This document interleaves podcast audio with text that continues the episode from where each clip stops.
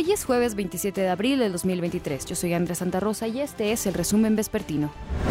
Este mediodía, la Unidad de Inteligencia Financiera y la Fiscalía General de la República aceptaron retomar las conversaciones con el exdirector de Pemex, Emilio Lozoya, para lograr un acuerdo reparatorio. Estamos hablando del caso agronitrogenados. Recordemos que Emilio Lozoya es señalado de presuntos sobornos de Altos Hornos de México para concretar la venta de la planta. Emilio Lozoya pidió al juez evitar que se prolongue más el caso y detener la persecución contra él y su familia. Por este base entre las partes, el juez federal Gerardo Alarcón aplazó de nuevo, ahora para el 18 de junio. Mientras tanto, la defensa preparará los términos de acuerdo reparatorio que incluirá el pago de casi 11 millones de dólares. Sus abogados consideran que si se firma el acuerdo en 10 o 15 días, Lozoya podría recuperar su libertad.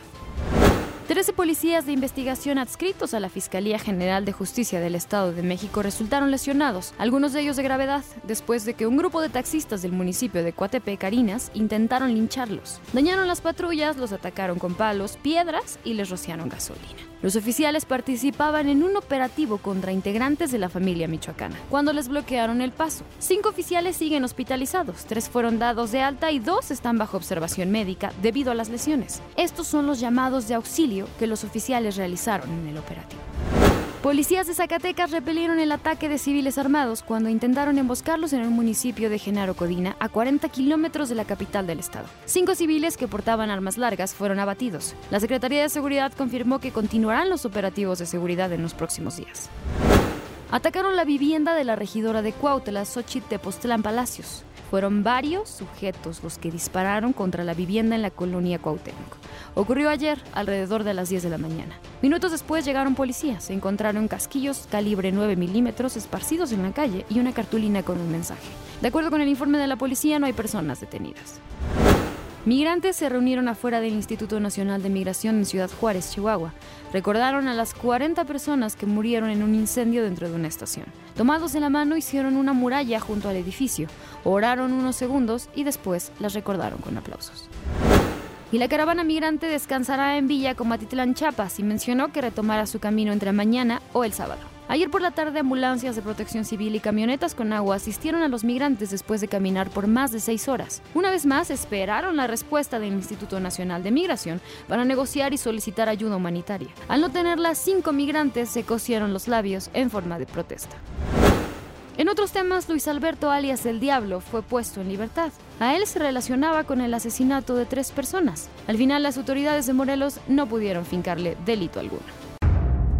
La Fiscalía General de Morelos no pudo acreditar la participación de Luis Alberto, alias El Diablo, acusado del homicidio de tres jóvenes en el municipio de Huitzilac, por lo que una jueza de control decidió dejarlo en libertad. Decretó la no vinculación a proceso de Luis Alberto nulificando el cateo que el juez especializado en actos de investigación había otorgado y que por supuesto cumple con los requisitos de ley. Jorge Gamboa, presidente del Tribunal Superior de Justicia, informó que eso no quiere decir que el diablo sea inocente, por lo que la Fiscalía deberá recabar los datos de prueba para continuar con el procedimiento en su contra. Hasta este momento los, los datos de prueba que fueron incorporados no dan para tenerlo por relacionado con el hecho delictivo. El hecho está comprobado, está comprobado que hubo un feminicidio, está acreditado que hay un homicidio, lo que no hay hasta este momento es esa vinculación entre los datos de prueba y la participación de él en el hecho delictivo. El pasado 12 de abril, los hermanos Luis Enrique y Luis Javier García y Guadalupe Noemí regresaban a Morelos luego de una cita médica en la Ciudad de México. Al llegar al poblado de Tres Marías en Huitzilac, los jóvenes dejaron de tener contacto con sus familiares. Luego de una búsqueda por parte de autoridades y familiares, los jóvenes fueron encontrados sin vida el pasado 14 de abril en un paraje Fierro del Toro. Después de las investigaciones, el 20 de abril, elementos de la Agencia de Investigación Criminal de la Fiscalía realizaron dos cateos en el poblado de Tres Marías. En uno de los domicilios encontraron pertenencias de los jóvenes y realizaron la detención de Luis Alberto, a quien acusaron de participar en el homicidio. En el domicilio de Luis Alberto N se localizó una cartera conteniendo una tarjeta plástica de una tienda departamental a nombre de Luis Enrique, una de las víctimas, así como una tarjeta departamental, identificación y tarjeta bancaria a nombre de Noemí Guadalupe, la otra víctima, una cadena metálica de color dorado con un dije con una piedra y una playera con manchas de sangre de origen humano. Esta resolución ha sido impugnada por la Fiscalía General, quien ha recabado nuevos datos de prueba y solicitado una nueva orden de aprehensión. La Fiscalía ha solicitado ya una nueva orden de aprehensión y estamos nosotros por resolverla. Se está valorando y yo repito, les pido de favor que tengamos el sigilo para manejar la información por lo delicado del asunto y porque las víctimas merecen tener el esclarecimiento. Sí, claro, por ese mismo. David Navarro, Fuerza Informativa, Azteca.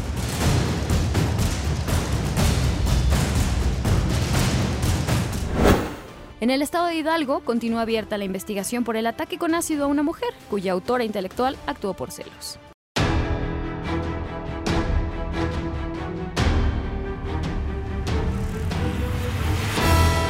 Las huellas son imborrables cada vez más profundas por la falta de justicia con el paso de los días.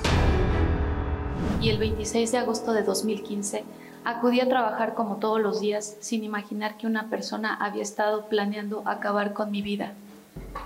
Alguien quien premeditadamente pensó en tomar esta decisión sin importarle nada más, sin pensar en todo el dolor que me causaría. Con las palmas de las manos, el cuello y la cara dañadas por el ácido muriático, Leslie Moreno llegó aquí a este hospital, donde recibió la primera atención médica, tratamiento que se alargaría por tres meses más. Pero la batalla legal ha sido más dolorosa y larga que su tratamiento médico.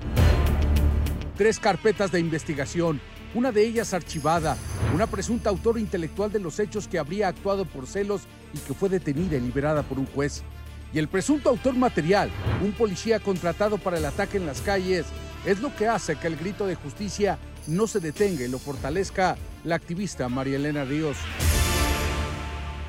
Sigue impune y esta responsabilidad desde luego que la tiene el juez David Adrián Martínez Santiago, quien el día 29 de marzo en audiencia permitió la liberación de Katia Esforza Oliver.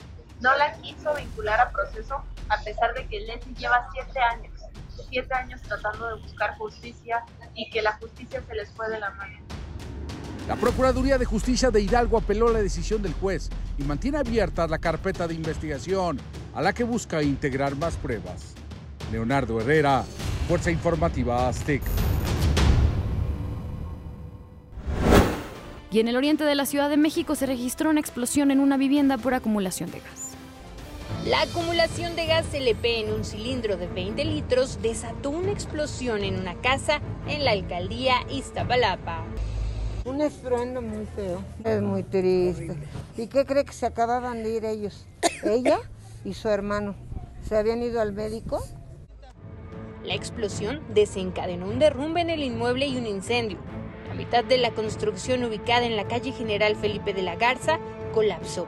Minutos después llegaron los servicios de emergencia. Estamos trabajando de manera muy coordinada, Secretaría de Estado Integral de Riesgos, Alcaldía de Iztapalapa, eh, instancias del Gobierno Central, Heroico Cuerpo de Bomberos, así como Guardia Nacional y la Sedena.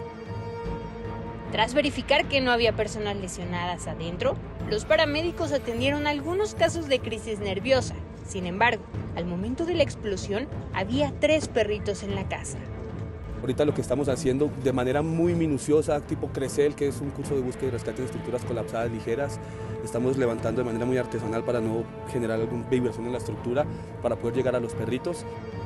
Uno de ellos, Randy, salió al momento de la explosión, pero los otros dos, Chato y Chamaco, fueron rescatados de los escombros luego de una minuciosa búsqueda. Vecinos y personal de emergencias los recibieron entre aplausos. Pues bien, porque pues, somos vecinos y duele, todo duele.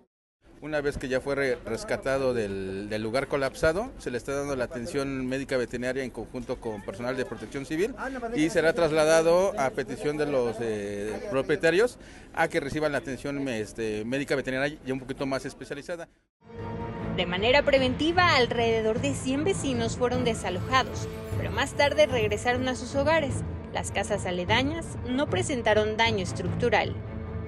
Para ADN 40, Karen Ortega. Fuerza Informativa Azteca.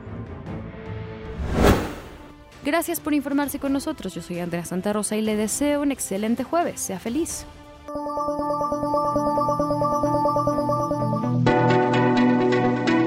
Este podcast es presentado por VAS, la super app que te ofrece muchas y nuevas formas de pagar todo lo que quieras con tu celular. Olvídate de las filas y dedícate a lo que más te gusta. Ver tele en vivo, películas, escuchar música, podcast y estar siempre enterado de las noticias más importantes. Todo en un mismo lugar. VAS, la super app con todo.